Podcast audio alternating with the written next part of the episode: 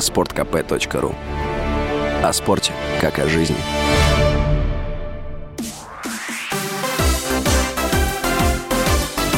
Новости спорта.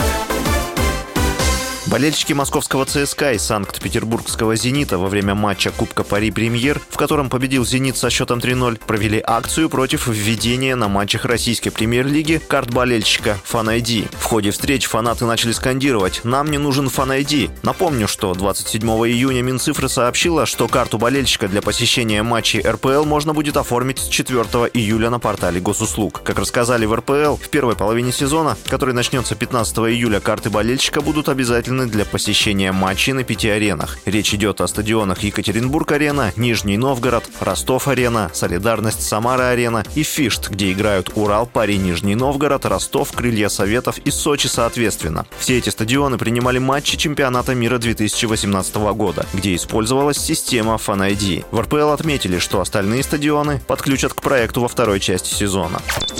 Российский гроссмейстер Ян Непомнящий в шестой раз сыграл в ничью на турнире претендентов, который проходит в Мадриде. В десятом туре соперником россиянина был азербайджанец Теймур Раджабов, 13-я позиция в рейтинге ФИДЕ. Непомнящий играл белыми фигурами. Партия закончилась на 37-м ходу. После этой ничьей Непомнящий набрал 7 очков и продолжает лидировать. У ближайшего преследователя Фабиана Каруана из США 5,5 очка. Он в десятом туре сыграет с представителем Франции Алиреза Феруджа, с которым Непомнящий встретится 30 июня.